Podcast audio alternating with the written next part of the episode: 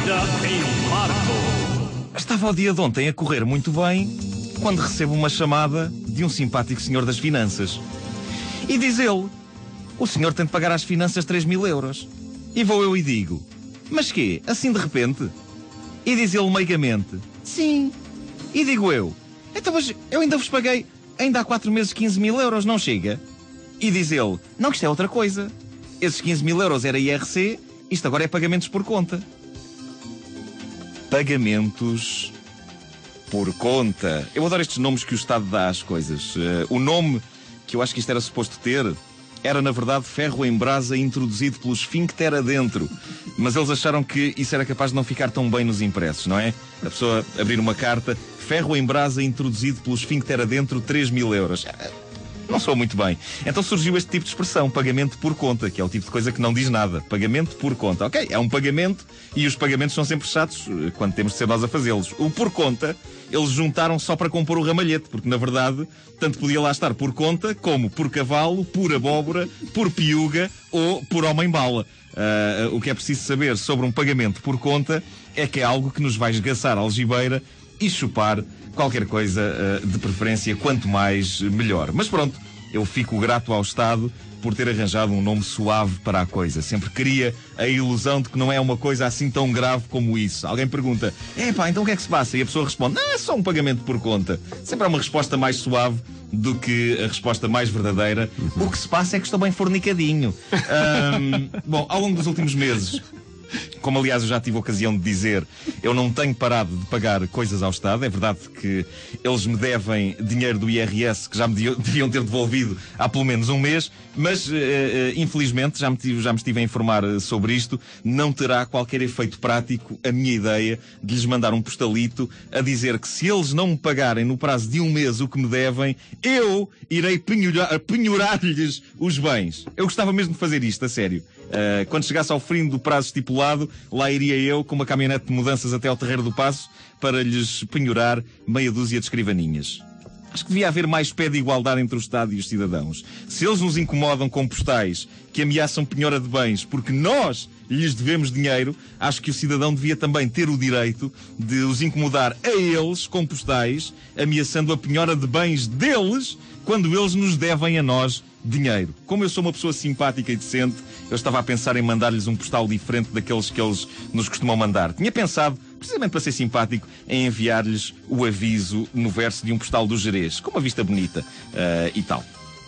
O, o, mais interessante na maneira como as finanças funcionam é isto. Estes pagamentos referem-se a rendimentos que nós ainda não temos. Eles são apressadinhos no Ministério das Finanças. Nunca se sabe o que é que o dia da manhã traz. Portanto, se a vida parece estar a correr bem a este gajo, vamos lá então chupar tudo o que pudermos. Uh, aquilo que muita gente me diz, Zé Carlos Araújo também me disse isto, uh, é, tem calma porque se para o ano os teus rendimentos forem menores, eles depois devolvem-te o que tirarem agora.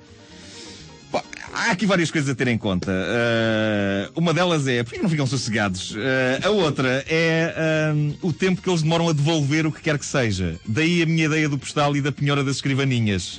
nós temos de pagar sempre a tempo e horas debaixo de toda a espécie de ameaças. Eles pagam quando podem e quando lhes apetece. E não sem antes atrasarem todo o processo, levantando toda a espécie de questões que eu penso que abordarão um espectro tão largo que inclui desde a questão esta fatura refere-se a que trabalho? Até à questão de que cor eram as cuecas que tinha enquanto estava a passar esta fatura. Ora, enquanto eu penso na cor das cuecas, o processo sempre se vai atrasando, não é? E eles vão ganhando tempo e usando o meu dinheiro para comprar uns tapetes giros lá para o Ministério. Eu, eu lembro-me de, eh, depois do êxito do primeiro livro do Homem que Mordeu o Cão, eu ter pensado, uh, ok, pronto, podemos comprar uma casa, podemos pôr de parte a render um pé de meia para uma altura mais complicada. É claro que por altura mais complicada, entenda-se uma doença, uma hecatombe, um Katrina qualquer. Uh, quando eu pensei em fazer um pé de meia para uma altura mais complicada, eu não incluí na minha lista mental de alturas mais complicadas o dia em que recebi um postal das finanças a pedir-me uma pipa de massa, seguido do dia em que um funcionário das finanças me telefonou para casa só para me lembrar que essa pipa de massa tinha mesmo de ser paga. Eu desta vez, eu, eu vou contar-vos o que aconteceu. Eu optei pela sinceridade desarmante com o funcionário das finanças. O que eu lhe disse foi, ó oh, meu amigo, eu não tenho dinheiro para pagar o que vocês me estão constantemente a pedir. Uh, ou por outra, eu uh, até posso ter. Mas depois tenho é de prescindir de alguns luxos, como seja alimentar-me. E ele responde: Pois eu não tenho nada a ver com isso. E de facto é verdade. A, chatice é que eh, seres humanos sedentos de arranjar bodes expiatórios que todos nós somos, nós não podemos acusar diretamente nenhuma destas pessoas que nos mandam os postais, que nos telefonam para casa ou que nos atendem e nos dão péssimas notícias atrás do balcão da repartição. Eles fazem o trabalho deles. São apenas rostos anónimos de um fantasma gigantesco e invencível chamado o sistema. A única maneira de o vencer é fazendo aquilo que cada vez mais pessoas andam a fazer é pá, e quer fugir deste país o mais depressa possível. É triste, mas é verdade. Essa história do ai, o meu país, a minha pátria, ai, o fado, ai, Amália, ai, Madre Deus. Isso é tudo muito bonito, mas sejamos práticos. Este país, este país não nos quer cá, não nos quer cá. Uh, imaginemos o mundo como um enorme mercado de frutas e legumes e em que cada país é um estaminé. É óbvio que, por muito que nós gostemos da decoração do estaminé Portugal, é impossível comprar aqui os ingredientes para a nossa salada se eles estão noutro estaminé, a um preço muito mais jeitoso e com gente muito mais simpática, acessível e razoável a atender. Enfim, a maravilhosa lógica portuguesa resume-se a isto. Espera aí, foste bem sucedido, meu menino. Então vamos ter de te castigar.